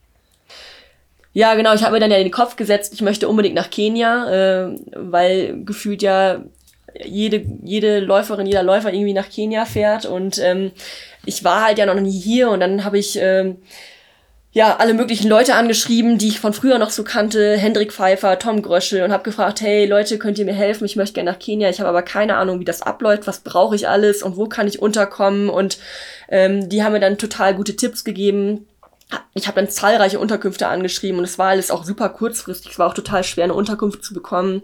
Und äh, ich wusste dann auch, dass die Trainingsgruppe von Gesa Krause hier oben ist. Und dann habe ich die auch noch angeschrieben und gefragt, ob ich mit denen zusammen trainieren kann, ob ich bei, bei, bei denen mit unterkommen kann. Dann waren die ganzen Unterkünfte, wie ich gerade schon gesagt habe, aber voll. Und äh, am Ende bin ich halt einfach irgendwo gelandet in so einer in so einem kleinen Guesthouse. Ähm, ich bin ja mit einer Freundin hier, mit Vera. Und ähm, wir sind, wir wussten eigentlich auch zwei Wochen vorher noch nicht, ob wir überhaupt hierher fahren, weil ich keinen frei bekommen habe erst. Und äh, wir haben alles super spontan organisiert und gebucht und ähm, ja, dann sind wir hierher und ähm, in unsere erste Unterkunft äh, und waren erstmal total baff, weil, weil man hier wirklich unter einfachsten Bedingungen lebt. Also wir hatten, wir haben ein richtig kleines Zimmer, ich weiß nicht, da waren einfach nur zwei Betten drin, wir hatten noch nicht mal einen Schrank, also wir haben dann erstmal aus dem Koffer gelebt und ähm, ja, aber so lebt hier halt einfach jeder. Also die ganzen, ganzen Leute, die hier wohnen, die haben jetzt auch nicht keinen großen Luxus und ähm, wir sind jetzt aber nochmal umgezogen, weil Vera gerne äh, natürlich hier auch schwimmen möchte. Sie macht Triathlon und äh, hier ist so ein High Altitude Training Center. Das wurde von einer ehemaligen Marathonläuferin gegründet. Äh, Lorna Kiplagat heißt die. Die hat auch mal den London Marathon gewonnen. Und hier hat man schon ein bisschen mehr Luxus dahingehend, dass man hier einen kleinen Pool hat, man hat einen Kraftraum, äh, so, so, so ein Haus mit, mit einer Bibliothek drin, mit so einer kleinen, äh, wo man so Lounge-Ecken hat und so. Und ähm, aber unser Zimmer sieht auch nicht anders aus. Also ich weiß nicht, das sind irgendwie zwölf Quadratmeter. Äh, wir haben da zwei Betten drin, äh, einen kleinen Schrank und äh, das war's dann. Ähm, ja, aber hier haben wir uns jetzt erstmal ganz gut eingelebt und äh, ich werde jetzt auch die restlichen Tage hier bleiben. Ich hätte nämlich eigentlich nochmal umziehen müssen, aber ich habe gefragt, ob ich jetzt hier bleiben kann und ähm, ja, hier lässt sich eigentlich ganz gut leben. Also das ist total cool. Wir essen dann mit, mit den ganzen Leuten hier zusammen. Und ähm, hier sind wirklich, hier sind Franzosen, hier sind Iren, hier sind äh, Italiener und also gefühlt ganz Europa ist irgendwie hier. Und es sind ja nicht nur die Afrikaner und Afrikanerinnen, die hier trainieren und herkommen, ähm, sondern wirklich, hier sind einfach gefühlt alle. Also Coco Klosterhalfen oder Konstanze Klosterhalfen ist jetzt auch hier bei uns. Die kenne ich auch noch aus früheren Zeiten. Ähm, das war auch total cool, sie wiederzusehen. Und ähm, ja, Amanal Petros, die sind jetzt ja auch alle hier, Julian Wanders und es ist irgendwie verrückt, dass einfach die ganze Läuferwelt hier du, ist. Sie, siehst du die dann auch beim Training oder, oder weiß man einfach nur, die sind jetzt da oder läufst du dann da morgens jetzt lang, machst dann Auftaktlauf und dann kommen die dir entgegen? Wie ist das? Also bei denen ist es ja so, die haben ja irgendwie so ein spezielles Team und die fahren ja auch oft raus, um, um irgendwo zu laufen. Die sehe ich jetzt nur so in meiner Freizeit, wenn ich hier mal einen Kaffee trinken, trinken gehe oder so. Also beim Training sehe ich die nicht. Ähm, Ja, aber sonst, die, die, ich meine, die ganzen Afrikaner, die, die laufen hier auch morgens um 6 und 7 Uhr rum. Ähm, man trifft immer irgendwelche Leute, aber Amandal habe ich jetzt beim Laufen noch nicht getroffen.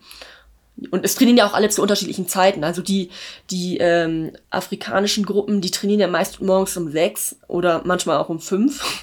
Also das ist völlig, völlig krass. Und äh, wir sind da ja so ein bisschen verwöhnt und trainieren irgendwie um neun oder um zehn. Also verteilt sich das halt über den ganzen Tag. Genau. Aber es ist halt immer irgendwer so aktiv und äh, du hast immer Läufer, die, die, die rumlaufen. Äh, also ähnlich so ein bisschen vielleicht zu vergleichen mit dem Plaitas, wo du dann ja auch mit Nils warst, wo auch immer irgendwo ein Sportkurs ist oder sonst was, egal ob du, was du machst, irgendwer ist immer aktiv und, und, und, und läuft und rennt vor der Nase rum irgendwo. Ja, genau. Also wirklich rund um die Uhr läuft hier irgendjemand. Das ist äh, total verrückt. Aber du bist ja auch jetzt so zum Beispiel bei den Long Runs, da seid ihr dann ja auch mit der Trainingsgruppe rausgefahren und seid dann ja One-Way gelaufen, also seid dann ja auch teilweise so ein bisschen abfallend gelaufen. Also das war für mich auch irgendwie ganz interessant zu sehen, dass du ja gerade auch im Vergleich zu Flexdev sofort im Rhythmus drin warst. Und ich glaube, alle haben jetzt in der letzten Stunde mitbekommen, was für ein begeisterungsfähiger Mensch du bist. Du, ich, also du musstest ja in den ersten zwei Wochen jetzt von mir eher gebremst werden, weil du bist ja wirklich wie so eine Rakete irgendwie durch Eton gelaufen, oder? Hallo? Ah. Nils, ich höre dich nicht. Ja, da ist, da ist wieder das Kenia-Internet hat wieder zugeschlagen. Genau, das Kenia-Internet hat wieder zugeschlagen, aber wir hoffen mal, dass, äh, dass Tabea gleich wieder dazukommt. Denn es ich war übrigens war, die, äh, die Triathlon-Zeit rausgefunden. Ähm, kann ich gleich am Ende ihr auch nochmal sagen, aber es waren 258,05,7. 34, ja, 40 geschwommen, 158. Dann 5 Minuten 20 Wechselzone. 1,31 Rad gefahren, 38. Zeit und zwei, äh, 44, 50 gelaufen. Oh, das ist nicht Zeit. schnell für eine, für eine Top-Läuferin. Tabea, hörst du uns wieder? Ich sehe gerade, dass es wieder. Ja, ja jetzt höre ich euch wieder. Ja, wir haben, sehr gut. Wir haben gerade schnell das, das Triathlon-Thema abgehandelt. 2,58,05 waren es. Okay. Du hast ja. leicht übertrieben mit der, mit der 220, aber ist nicht schlimm. Ich also habe da ja auch gar keine bist, Ahnung von, von den Zeiten.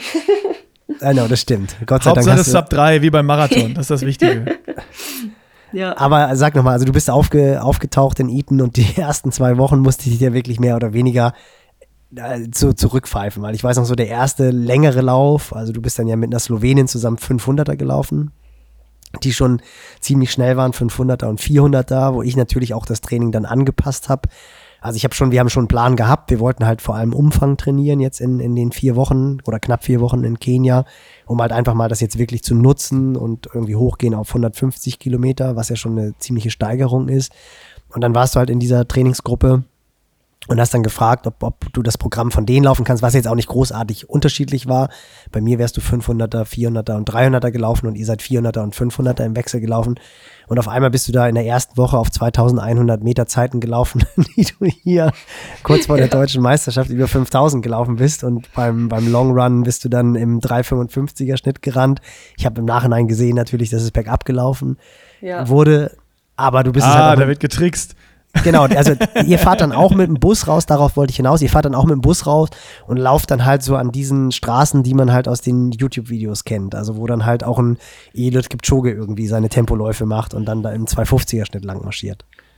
Ja, also bei dem Dauerlauf oder bei dem Long Run sind wir hier in äh, Eton gestartet und wir sind runter Richtung Eldoret gelaufen.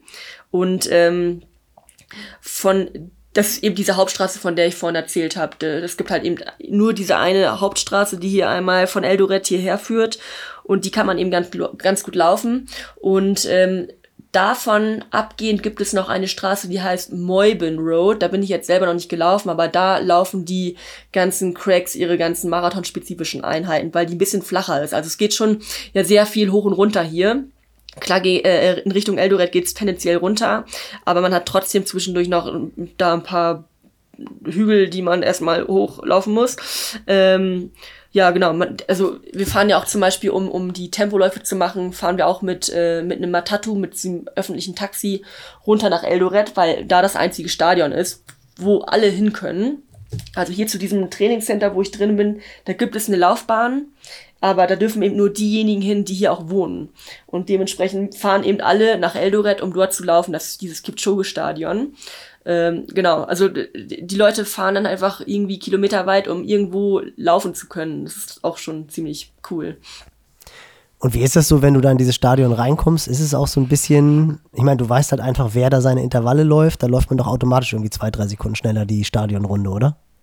Ja, also schon, es ist ja eigentlich eher so ein, so ein halbfertiges Stadion, aber es ist trotzdem, es hat irgendwie was Magisches, weil man eben weiß, dass da die ganze Elite trainiert ähm, und Kipchoge da äh, trainiert und läuft und ähm, ich meine, man sieht ja auch die anderen Trainingsgruppen, die da laufen. Und äh, es sind ja nicht nur, nicht nur die Europäer, sondern auch die Afrikaner, die da trainieren. Und das spornt auf jeden Fall schon ordentlich an. Also man ist schon sehr motiviert, wenn man hier loslegt.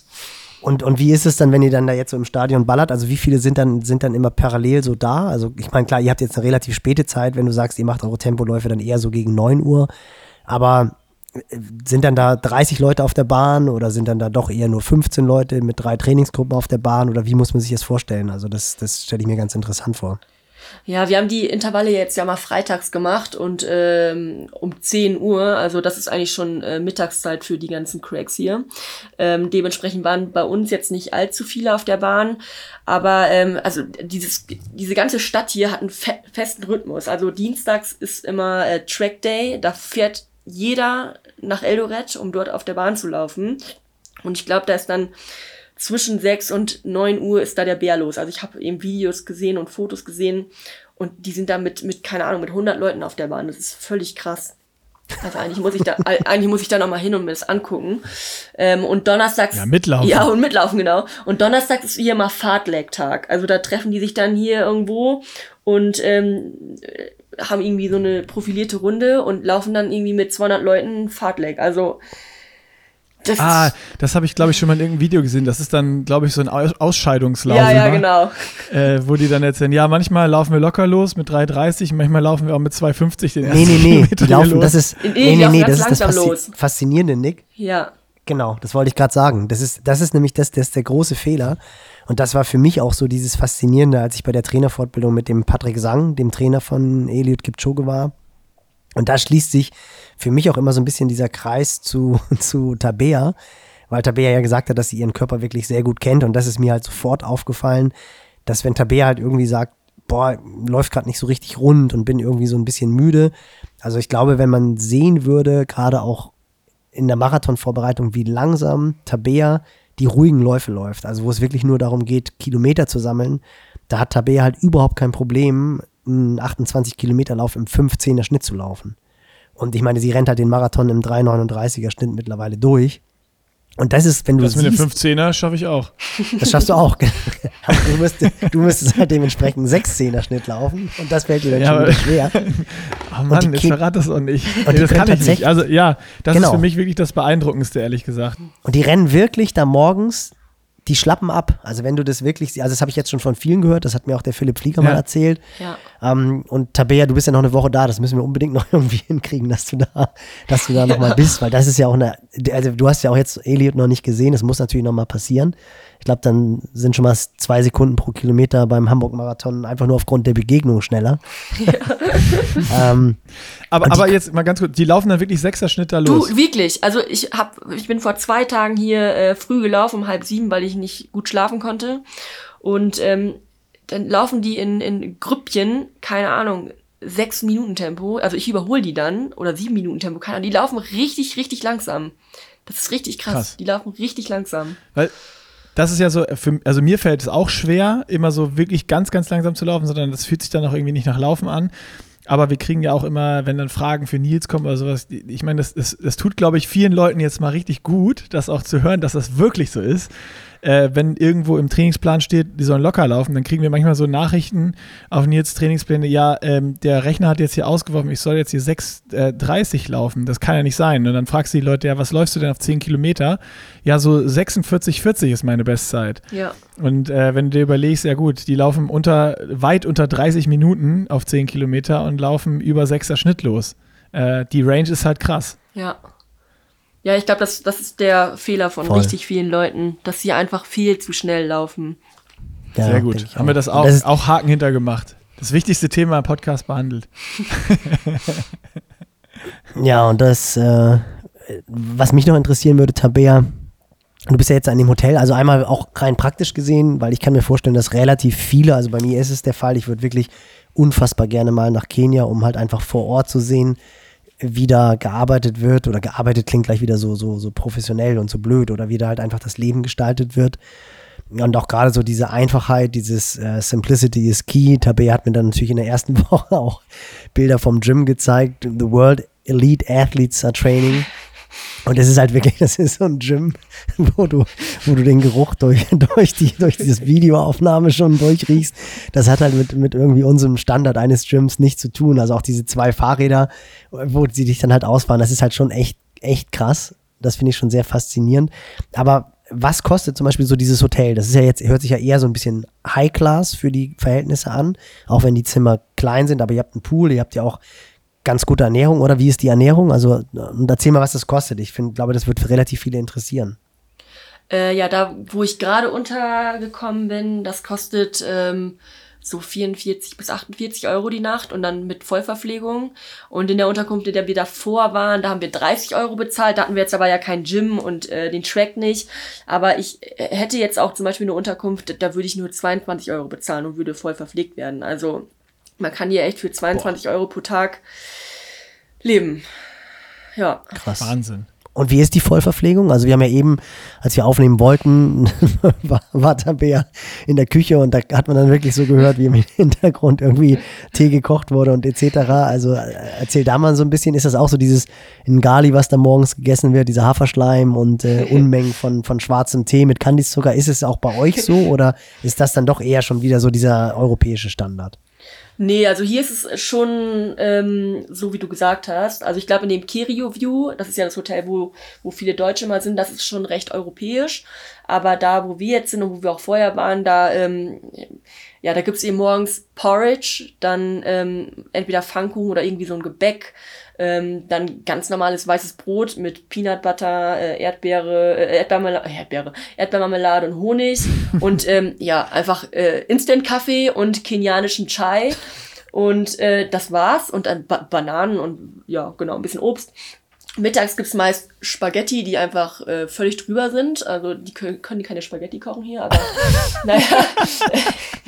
äh, Spaghetti und dann mit irgendwelchen Bohnen, Erbsen, ähm, genau, äh, und ein bisschen Salat und abends gibt's dann auch ähm, ja, Ugali, dann Chapati, das ist so, so, so, so, so Fladen, Fladenbrote, ähm, und dann auch wieder mit, mit Linsen, Bohnen, äh, halt, und eine Suppe, genau.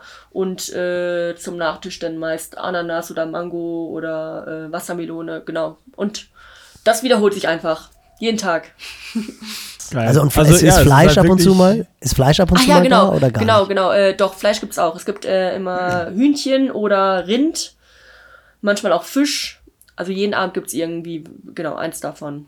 Spannend. Also alles zusammengefasst, von der Unterkunft bis zum Essen, genauso wie man es äh, irgendwie auch so schon mal übermittelt bekommen hat, ist halt wirklich alles, alles basic. Ja. Aber es läuft alles und ähm, ja, es ist halt einfach wirklich Fokus 100% Sport ja. und natürlich das Umfeld, wenn immer sich irgendwer bewegt und läuft. Also ich stelle mir es einfach schon geil vor ähm, und, und mega motivierend, äh, dass, du, dass du dann einfach auch Bock auf Training hast, wenn du da bist. Und am Ende des Tages ist ja das Training fast dann das Highlight, weil so ist jetzt nicht irgendwie, dass du dich abends freust, oh, geiles äh, Buffet, mal gucken, was es heute gibt, sondern du, du, du weißt eigentlich schon relativ klar, was es nach dann drei Wochen heute Abend wieder gibt. Ja, genau.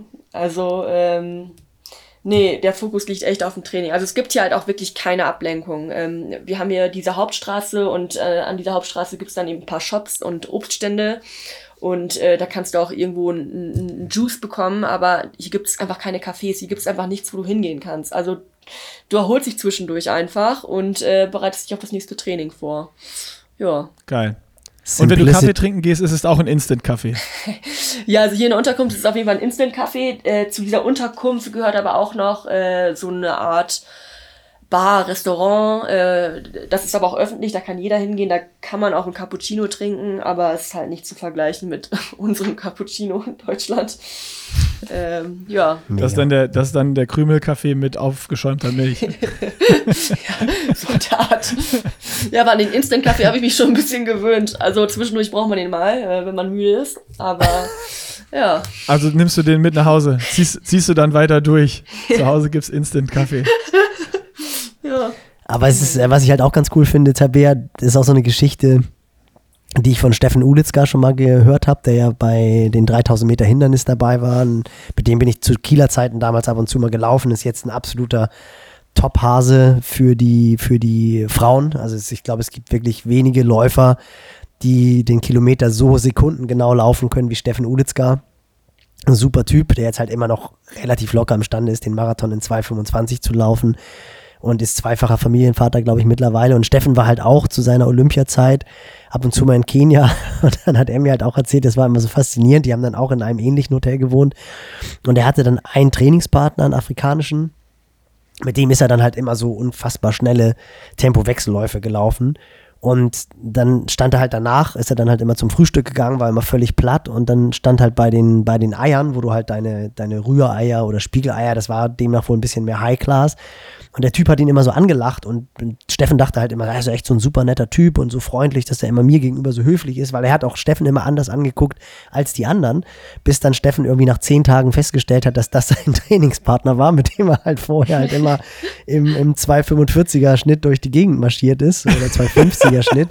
Und Steffen hat sich dann halt erstmal aufs Zimmer gehauen und hat sich dann halt kurz mal abgeduscht und zehn Minuten erholt und ist dann halt zum Frühstücken gegangen und sein Trainingspartner stand halt schon direkt im Hotel oder Restaurant hinter den Eiern und hat die Eiern gebraten die ganze Zeit. Nein. Und äh, was ähnliches, was ähnliches hat ja, hat ja Tabea erzählt, als sie ihre, ihre erste Massage hatte. Das musst du auch mal erzählen, weil das finde ich halt auch echt so, wo du so denkst, ey, das ist ein Typ, der steht halt einfach den ganzen Tag und massiert Läufer. Aber erzähl du das mal, das finde ich auch so unfassbar faszinierend. Ja, genau. Also ähm, hier sind ja auch äh, ein paar Laufshops, wo man dann quasi die Laufklamotten kaufen kann von den Profis, die sie nicht mehr brauchen wahrscheinlich. Ähm, und ähm, der bietet eben auch Massagen an. Und dann ähm, wollten Vera und ich eben eine Massage haben, haben einen Termin vereinbart. Und ich bin dann dahin in den Shop. Ich so, ja, hier, ich bin Tabea, ich möchte die Massage haben. Vera hat das organisiert. Und er so, ja, ja, geh schon mal hier nach hinten in den Raum. Und dann ähm, bin ich halt hinten in den Raum rein. Das war halt einfach ein ganz normales Schlafzimmer. Also, äh, und dann kam er selber, dann kam er selber Geil. rein und meinte so, ja, okay, ähm, dann leg dich mal hin und ich musste mich dann auf sein Bett legen und also er hat mich dann mal selber dann massiert und meinte so, ja, normalerweise ist eigentlich auch immer noch jemand vorne im Shop, aber heute äh, hat das nicht geklappt. Egal, wir kriegen das schon irgendwie hin. Also und er hat mir dann halt selber auch erzählt, dass er eben Läufer ist und selber äh, irgendwie 210 Kilometer die Woche läuft und äh, ja, dann zwischendurch Boah. in dem Laufshop steht und äh, nebenbei auch noch irgendwelche Leute massiert. Ähm, und er hat sich dann, Wahnsinn. ja, wir haben uns dann ja über, über uns unterhalten und was wir so laufen und wie viel und und als er dann hörte, dass ich so, keine Ahnung, ich habe dann sogar 100 Kilometer gesagt, weil ich, weil mir das unangenehm war, zu sagen, dass ich nur 85 Kilometer die Woche laufe. Und er hat sich über diese 100 Kilometer die Woche so kaputt gelacht. Und äh, ja, es war auf jeden Fall eine, eine sehr witzige Erfahrung. Vera kam dann irgendwann dazu, weil sie Geil. danach eine, eine Massage hatte und sie kam auch nur rein und ich hätte so gern ihren Gesichtsausdruck fotografiert, wie, wie ich da im Bett lag bei diesem Typen und er mich massiert hat. Oh ja, das war schon sehr witzig. Geil. Und hast du, hast du dir dann schon gesteckt, dass äh, sie dann sagt, dass, sag einfach, du läufst 200 Kilometer die Woche? Nein, das Krasse ist ja wirklich, Tabea, du musst doch mal erzählen, was der Typ gerade rennt, was der für eine Bestzeit hat. Ah, ja, das hast ja, du mir ja, geschrieben, dass der, Genau, eine, eine 208. ja. Was? das Ja. ja, das, Was? das, das finde ich halt das ist ja einfach, abgefahren. ja, 208. Und das ist, das ist halt echt, so, wo du so denkst, das gibt's doch gar nicht. Der Typ steht einfach den ganzen Tag rum, massiert zwischendurch, rennt 210 Kilometer und läuft halt einfach 208. Das ist, Ja. so, es ist so unvorstellbar. Also das ist, äh, Wahnsinn. Das fand, und das finde ich halt schon irgendwie echt faszinierend, das halt so aus erster Hand zu hören. Also A, dieses Simplicity is key, was ja irgendwie ein wirklich cooler Slogan ist von, von Eliot Kipchoge. Und wie das wirklich gelebt wird, also dass es halt einfach wirklich so ist und dann halt einfach diese geballte Power PS, die da herrscht und wie viel das halt einfach jeder läuft und wie unfassbar schnell die laufen und dass sie das halt einfach nebenbei laufen. Das finde ich, das finde ich krass. Ja, eine 208 nebenbei, wo du noch einen Shop hast und irgendwie dann auch noch mal Service. Also äh, ein besseres Beispiel gibt es, glaube ich, nicht. Und nochmal schön zusammengefasst. Ich glaube, wir müssen langsam zum Ende kommen. Ja, eine Stunde 18 äh, haben wir auf der Uhr. Äh, haben, wir noch, haben wir noch irgendwas, irgendeine, irgendeine witzige Story, die du noch hast aus Eden, Kenia oder irgendeine Information, die du noch unbedingt loswerden musst? Ja, eine, Ähm. eine witzige Sache hätte ich noch. Also ich war ja vorher, in, vorher in einer anderen Unterkunft und äh, da war auch noch so ein Adidas-Team untergebracht. Die hatten dann noch ihre eigenen Köche, ihre eigenen äh, Physiotherapeuten dabei. Ähm, und wir haben uns dann nachmittags ganz oft zu denen gesetzt und mit denen einen Tee getrunken und die haben uns dann Brot gegeben.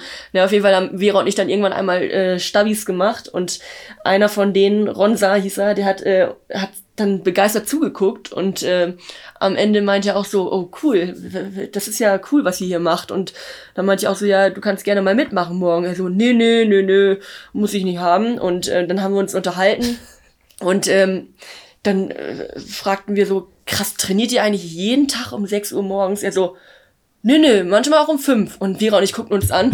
Das war nicht das, was wir hören wollten. das war schon auch sehr witzig. Ja, also äh, die brennen da einfach für. Also die, die, die geben mir letztes Hemd und ähm, Ja. ist egal, ob die um 5 oder um 6 trainieren. Und ja, das war auf jeden Fall Und der hat noch nie in seinem Leben, der hat noch nie in seinem Leben Rumpfstabi-Übungen gesehen oder es gemacht.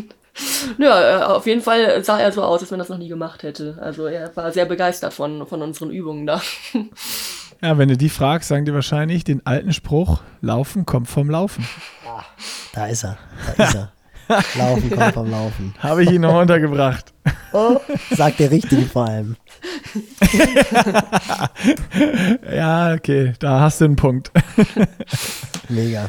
Ja, Tabea, mega, mega, mega cool. Also echt sensationell, dass du, dass du den Entlastungstag heute, beziehungsweise ist ja sogar Ruhetag. Also man merkt jetzt, Tabea ist jetzt seit drei Wochen da. Wir müssen so ein bisschen aufpassen gerade. Der, der Flow der ersten zwei Wochen ist jetzt so ein bisschen unterbrochen. Die Müdigkeit setzt ein.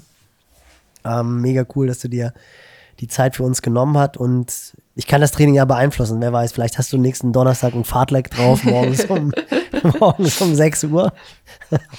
Denn das muss ja eigentlich schon noch Mach passieren. das auf oder? jeden Fall, das muss schon sein, ja. Mache ich. Definitiv. Ja, es geht Mach ich Freitag geht's, Freitag geht's nach Hause, oder? Freitag geht's zurück.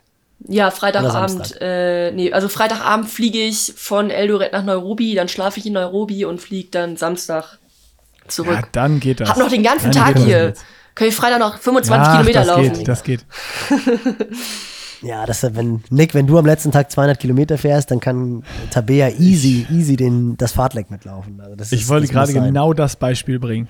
Schön, schöner Abschluss. Dir noch äh, mega gutes und erfolgreiches Training in Eden. Genieß die Zeit da, genieß die Sonne. Hier ist super scheiß Wetter. Hier schneit es gerade draußen in Köln. Und äh, sammel noch ordentlich Kilometer. Und dann sind wir gespannt und blicken alle äh, schon mal voraus zum, zum Hamburg-Marathon. Ja, vielen, vielen Dank. Hat sehr viel Spaß gemacht. Mega. Sehr gut und unfassbare Story. Also das äh, muss ich auch nochmal sagen. Mit Tennis und Fußball zu äh, Junioren DM Quali zu wieder total äh, nichts läuft und äh, what a comeback im Marathon jetzt. Also die Reise werde ich jetzt auf jeden Fall noch intensiver verfolgen und äh, ich denke der eine oder andere Zuhörer hier auch. Vielen, vielen Dank, dass du so offen alles äh, geteilt hast und wie gesagt, happy training und wir sehen uns bestimmt irgendwo. Ja, Dankeschön. Bis bald. Danke dir, Tabea, und bleib gesund, aber wir hören ja eh voneinander. Ja. Bis dann. Das, Ciao. ho das hoffe ich, dass ihr voneinander hört. Ciao, ciao.